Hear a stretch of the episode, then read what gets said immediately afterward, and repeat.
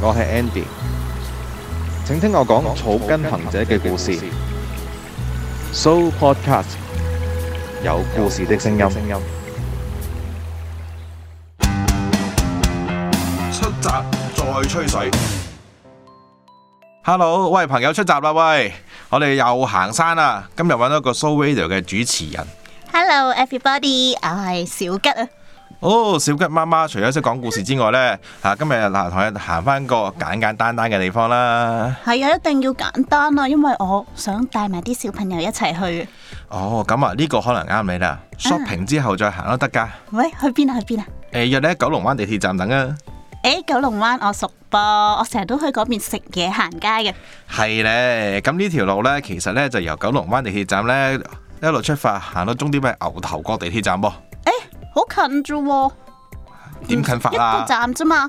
係啊九。龍灣 去牛頭角好快啫喎，淨係食啊，係咁食。嗯唔一條平係，佬食食食，哇咁唔得嘅，一條平路食食食咁樣。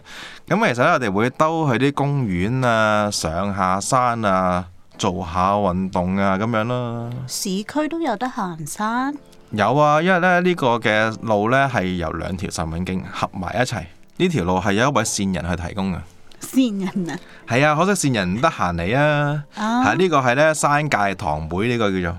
咁啊，由佢提供呢條路線之後呢，我實地考察過一次啦。啊，真係呢幾啱呢一家大細去行嘅。不過呢，就啲小朋友可能呢就要攞阿媽咪抱下啦，啊，因為有少少樓梯要行咁樣咯。少少樓梯哦，咁要揾啲嘢引下佢先得喎。可能啊，揾啲糖仔啦，或者要有啲景點，有啲好玩嘅嘢咧引佢喎。例如講俾佢知，誒前邊有啲乜嘢乜嘢啊，咁樣就可能佢會有動力行得遠 Ừ. 啲啦。嗯明白晒。嗱，咁呢，其實呢，我哋由九龍灣地鐵站啦 A 出口出發啦，嗯係咁呢就會經過一條新嘅天橋呢，就會過到去咧呢個嘅彩盈坊嘅。哦，其實係咪即係淘大花園嗰邊嗰個出口係啦，啊？冇錯啦。係咁喺彩盈坊嗰度呢，咁其實行入去呢個屋村裏邊呢，有一個神秘嘅通道喎。神秘通道，係啦，就呢一路行一個神秘通道呢，係犀利到呢，行入去呢條路嘅半路呢，連電話信號都唔係好收到啊㗎。吓？點解啊？咩地方嚟㗎？其實唔知㗎，咁其實呢，係去兩個屋村，由彩盈村去彩德村嘅啫。係啊，哦，中間嗰個呢，係嗰條路呢，唔知點解呢，係收唔到電話信息喎。咁搞到我呢，嗰次越行越快，越行越快。因為要揾信號，係啊。係咁結果行到出去嘅時候呢，我出到嚟行到啊好攰啊！點解行咁短嘅路 都咁攰呢？ 其實呢係自己心急咗啫。哦，係咪其實嗰個位就已經係誒、呃平時我哋坐港鐵咧會入去嗰個彩虹嗰個山窿，就係、嗰個山位啊？係啊，嘅上邊。啊，就係、上邊，嗯，嗯，咁行咗入去呢，彩德村之後呢，係咁嗰度有條小樓梯上，係咁呢，我哋係會睇一個文物徑先嘅。文物徑啊，有咩題㗎？嗱，咁呢嗰個文物徑呢，最主要呢係講翻呢以前呢，原來呢牛頭角一帶一路去到呢，呢個鯉魚門呢，以前係全部係做打石嘅，哦，即係礦石嗰種係啦，就係啊採咩礦打咩石 呢。鑽石。係喎，你屋企樓下有好多㗎，估計我屋企樓下係啊，或者全香港花槽都係用佢嘅，唔識。嗰啲叫花崗岩哦，係係啦。你會見到老博啊，有好多啦，或者基本上可能呢，連你屋企樓下呢個政府花槽都用緊佢嘅。係啦，係。咁就係話呢，以前呢，原來有個四山公會嘅，啊哈，係啦。咁政府呢，起咗屋村之後呢，個文物徑就擺咗喺九龍灣呢頭。即係嗰邊啲石掘晒，咁跟住就係啊，個礦山就停留咗停咗之後呢，嗯咁其實呢，就起咗屋村咯。哦，係啦，彩德啊，咁嗰啲屋村就係喺嗰度呢，就喺翻嗰個叫屏山嗰個石礦場嘅位置起啦。係，咁然後就留咗呢一條文物徑喺度，就講翻個歷史啦。係啊，嗰啲故事啊，嗯同埋咧佢嗰啲 point 咧幾得意嘅，係就一杯文物徑呢咪係一支柱一個 point 嘅，係佢唔係㗎，可能一支柱講兩個 point，跟住我試過咧揾一二三四五， 跟住跳咗八九，咁六同七喺邊度呢？咁 樣？哈哈哈而喺度玩遊戲喎，真係要四周人望，啊原來黐咗喺咁高嘅，點解差唔多去天花板嘅？ 佢就係想你望下天花板。係啦。哦，好搞笑喎！係啊，咁一路玩完呢二十一個點之後呢，咁就會上一條樓梯啦。嗰、個樓梯呢，一路望出去呢，就係整個九龍灣嘅景嚟嘅。啊啊，嗯，望到海咁多堆啦啲。咁多，係啦，嗯，另外一邊咧就望住彩虹村牛池灣嗰個嘅文娛中心嗰邊為止嘅，哦，係，係啦，咁望兩邊啊啦，咁一路上完嘅樓梯之後咧就會啊行山人士咧最中意 Q 標嘅，咩叫 Q 標啊？啊 Q 標咧其實咧就係咧，其實咧每一個小山崗上邊咧都有佢個三角測量等嘅，係，係啦，啲人咧就會覺得咧可以影得多越多標，即係證明佢越上得多唔同嘅高山啊咁哦樣，所以呢個叫 Q 標，係啦，上到標記個標，係啦。係，上嚟之後呢，行多五分鐘呢，係一個一家大細好開心嘅地方喎。公園， Yes，邊個公園啊？佐敦谷公園喂，我係啊，原來就係可以行到去嗰度啊！哎呀，係我啊哋好中意去呢個公園噶。竟然係啊，呢個佐敦谷公園咧有好大個草地，啲係啊小朋友喺嗰度狂奔都 OK 嗯，我試過呢，帶啲人入去玩咩遊戲嘅。呢？啊，就係話呢，嗱，你試下佐敦谷公園裏邊，嗱，係我指定要揾呢幾樣嘢嘅喎，嚇，邊個最快翻到嚟嘅嗰個有獎品。哦，咁佢哋要花幾耐時間？其實一個鐘唔使咯， 係啊，我仲要好好好誇張啦！嗱，我有個型喺度㗎，係我 set 定個型等你咁係樣，啲人就會好開心，好開心，我咪有獎，我咪有獎啊咁樣。我平時去佐敦谷公園咧就係搭車咯，即係喺誒順利村嗰邊嗯係就過去。咁但係其實平時好塞車㗎，即係好多人揸車去，咁然後咧就好難先入到去佐敦谷公園。但係嗰個公園其實真係好好玩。係啊，咁其實嚟講呢，嗱，我今次行嘅時候呢，就經過佐敦公公園。嗯其實呢，佢唔係喺正門嗰度入嘅喎，係佢其實呢喺後門嗰度。我見到有工程整緊嘅，哦係就好似就將而家呢條神運徑呢駁埋一齊。佢佢好特別，好似開多個入口喺嗰度咁樣。但係因為呢，偷偷我當其時行嗰陣時，佢仲工程進行中。我相信呢，下次再行嘅時候呢，就應該可以喺嗰度入啦。即係應該係正式開翻一個窿，係啦可以正式喺嗰度出入係啊啦，。嗯冇錯，因為我以前行佐敦谷公園咧，成日見到行山人仔喺出邊行嘅，點解嗰度有山行咩咁樣？樣。啊，嗱，今日行過我就知啦。原來係嗰度就可以通到過去啦。係啦，嗱，咁同樣咧，喺翻同一條路上邊咧，行左邊就落咗佐敦谷公園，係右手邊咧就駁咗去咧淘大隔離嗰個佐敦谷遊樂場啊。哦，佐敦高遊樂場就雖然細啲，嗯但係都好好玩嘅。係啊，唔錯啊，嗰度。泳池，但係泳池係咪都係嗰度隔係啊離啫嘛？係啊冇錯啊係嗯，係啦，咁變咗呢，喺嗰度就可以伸延到玩唔同嘅嘢啦，行少少地做完個晨運，可以帶小朋友入去玩又得，啊或者自己落去游下水都得。避一火啦，可能小朋友行到去嗰度之後就唔走啦。媽媽，我哋要喺度玩 啦。唔緊要，唔早咪由得去咯。啊，反正我哋有好多唔同嘅玩法噶嘛。嗱、如果你話誒、唉有你可以你嚿蘿蔔呢，可以呢，忍得到去繼續行嘅話，你就犀利啦。哦，係因為呢，誒行咗落去之後呢，會接翻馬路嘅。係馬路邊呢，就有啲街坊呢，就搭咗條小型嘅山路。就係佢哋嘅神運徑啦。係啦，咁啊嗰個神問嘅路又點樣呢？其實行落去呢，就去到呢佐敦谷嗰個嘅水塘嘅水壩嘅嗰度呢，我嗰次行就咁啱就落完雨，跟住行之後呢，哇啲水嘭嘭聲，好舒服噶哦。，直情係流緊落嚟咁樣啦。係啊，哦，喂，好正啊！係啊，嗰度好正噶嗰度。哦係啦，咁跟住呢，就行過咗嗰個位置呢，就我哋會上一個叫水塘山。水塘山係啦，其實嚟講呢，唔係咩山嚟嘅，因為呢，香港呢，其實有好多唔同嘅配水庫嘅。因係，為香港咧高山多平地少，嗯，好多時就要啲水泵到上去之後咧，泵到上半山之後咧，再用一個水壓咧推翻啲水落去嘅。係咁，所以咧就喺九龍灣係啦牛頭角呢度就有一個啦其中一個嘅配水庫啦哦嗯，咁啊可以咧令到大家咧喺屋企嘅時候咧，無論住邊一層咧用水都咁方便啦。係嗱，咁喺嗰個配水庫上邊咧，咁其實咧我發覺又唔知點解嘅政府咧好得意嘅啲嘢，一定揾到有跑道嗯嘅，跑跑步用嘅跑道係啊，啊哈？一定咧係揾唔到廁所嘅，點解咧？跑緊步唔使去廁所㗎？唔係即係啱啱好似遇啱我哋咁樣咧，行過想用個洗手間方便下啫，原來係冇嘅喎。咁可能就要早啲喺佐敦谷公園去咗啊先。係啊， 完全係啊！啊，哦，即係誒諗啊，點解會咁㗎？可能驚污染食水啊？我都係咁諗呢樣嘢喎。嚇近近係啊地見佢，冇錯，驚啲人咧喺嗰度搞破壞。但係冇廁所咪仲易破 壞啦。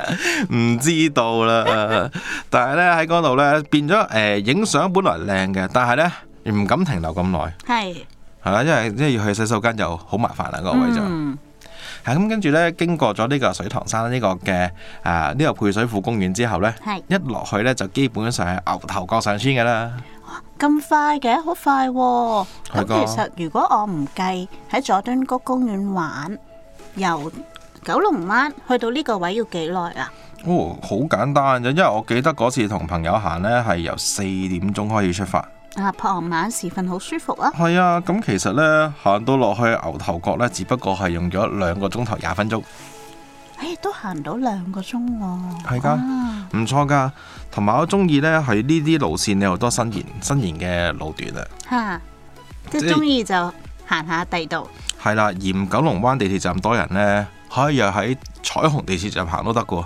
由彩虹嗰邊開始啊，係啊，因為呢，神運徑嘅另外一邊呢，係原來落翻係係彩虹村係牛池灣一帶嘅地方噶喎。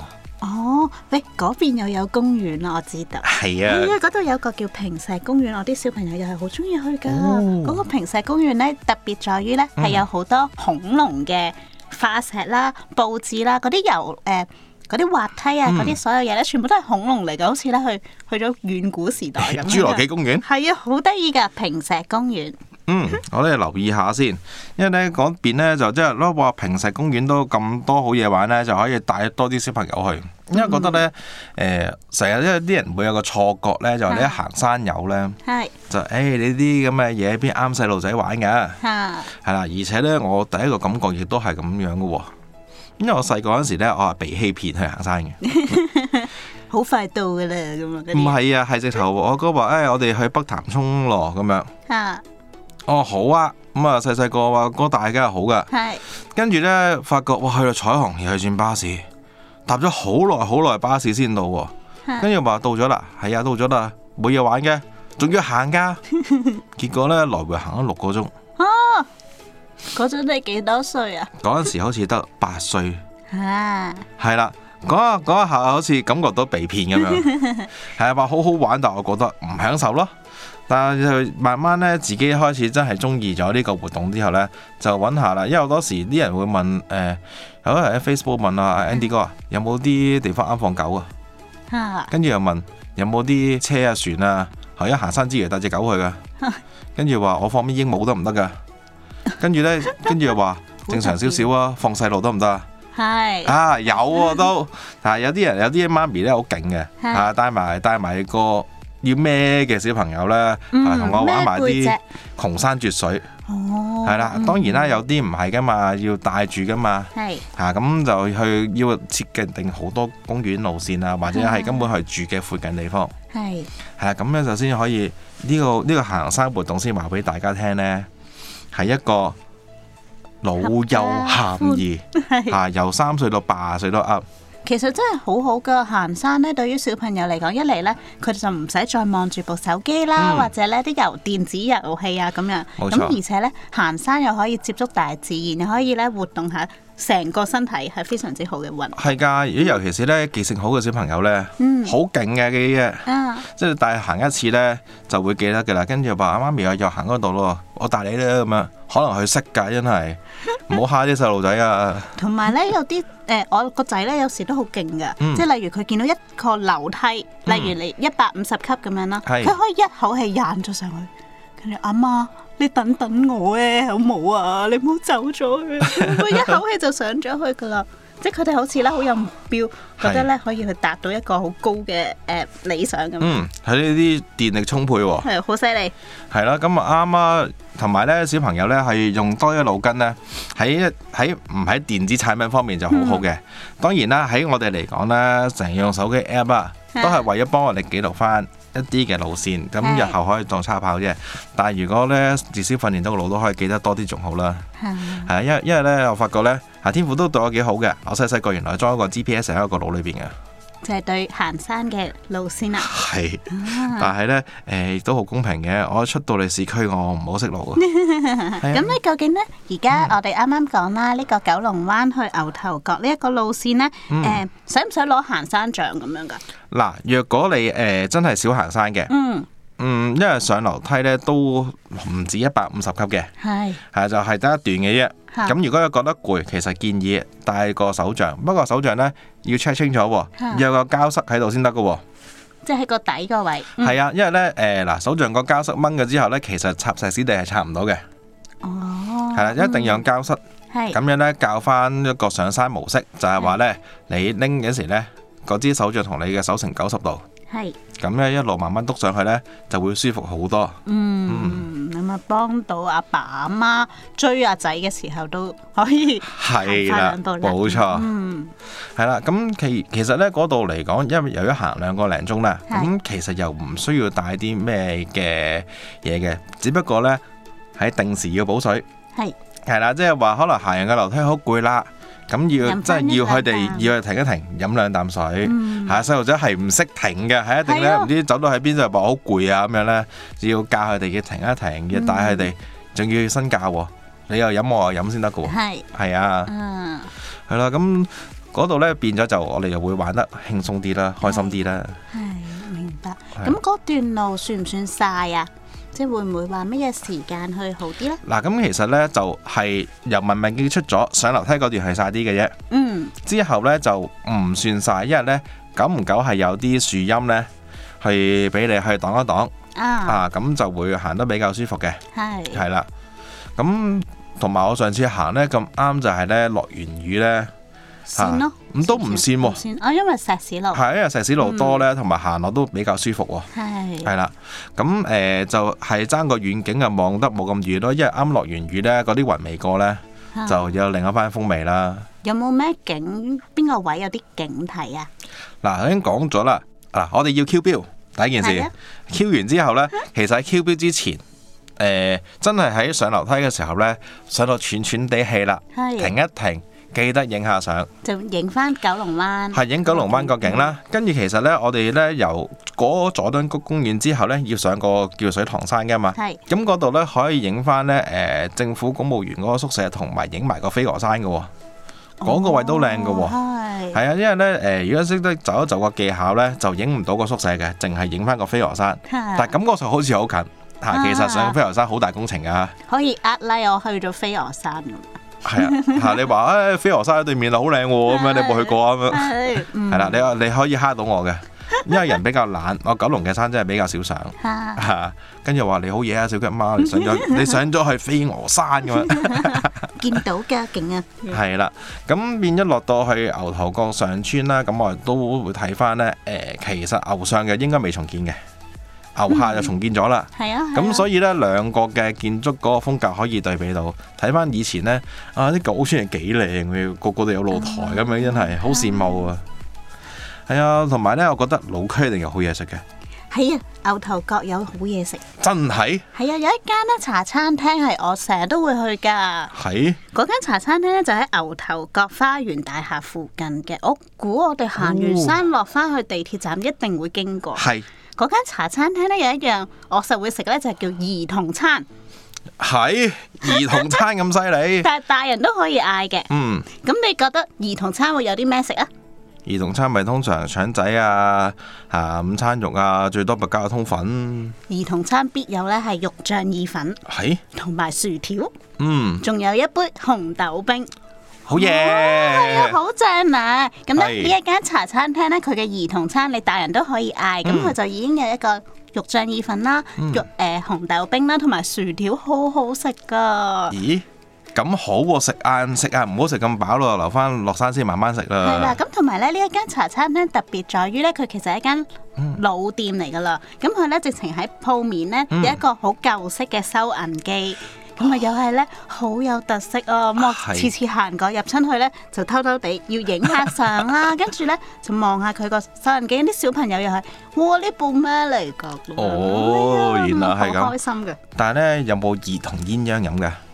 應該有嘅，你嗌得出就實有 啦。 但係兒童鴛鴦真係睇電視學翻嚟嘅，一直都係。安華田家好辣，係啊， 嗯都好好味。係啊，我喺公司附近有得飲咯。啊，如果乜有嗰啲間茶餐廳唔肯整㗎？唔係就餐牌上面寫到明有喎。哦，係啊，咁樣即係咧，你知嘅啦，茶餐廳嗰啲嘢就唔係度度都有嘅。係之後仲有公司附近咧食開光速餐嗰間咧，啊佢一聽完之後咁啊鬧鬼你 都似， 梗係啦，係淨係啊，可以咁樣咁樣加咁樣。係啊，嗱咁係咪好簡單咧？嗱，由九路灣行行去牛頭角，係亦都可以有親子活動，係係亦都可又以有得去公園，嗯。又可以食嘢。冇錯，就係、咁簡單路線咧。原來喺市區裏邊有好多噶，係啊。咁其實咧，今輯嚟講，我介紹一條咁多啦。啊，哦，因為咧，我哋呢個出閘吹水咧，點知淨係吹咁少啊？係啦好，期待啊！揾多啲方便，我哋可以帶埋小朋友。係啊，因為，咧，其實嚟講，市區行山咧，可能大家覺得係一個不可能的任務，係但對於我哋嚟講，唔係嘅。呢、個呢、個係可能的任務，只要你有心揾一啲冇錯，揾一啲特色嘅嘢。識嘅，係啦，將啊佢串連埋一齊呢，就係、呢大家經常可以玩到嘅路線。因為其實呢，神運路線呢，點解係神運有啱呢？其實唔係嘅。神運呢，你唔好諗住係老人家，後生仔女都得，甚至乎呢，我唔係朝頭早去，晏晝去呢，又玩得噶嘛。所以話呢，所有人呢，誒唔好諗住行山一個難嘅活動啦。嗱，小吉媽湊住細路都行到呢，相信呢，你都會行得到嘅。好 Yes 啦，咁咧多謝小吉媽， 好好，拜拜拜拜。。有故事的聲音，Show Podcast。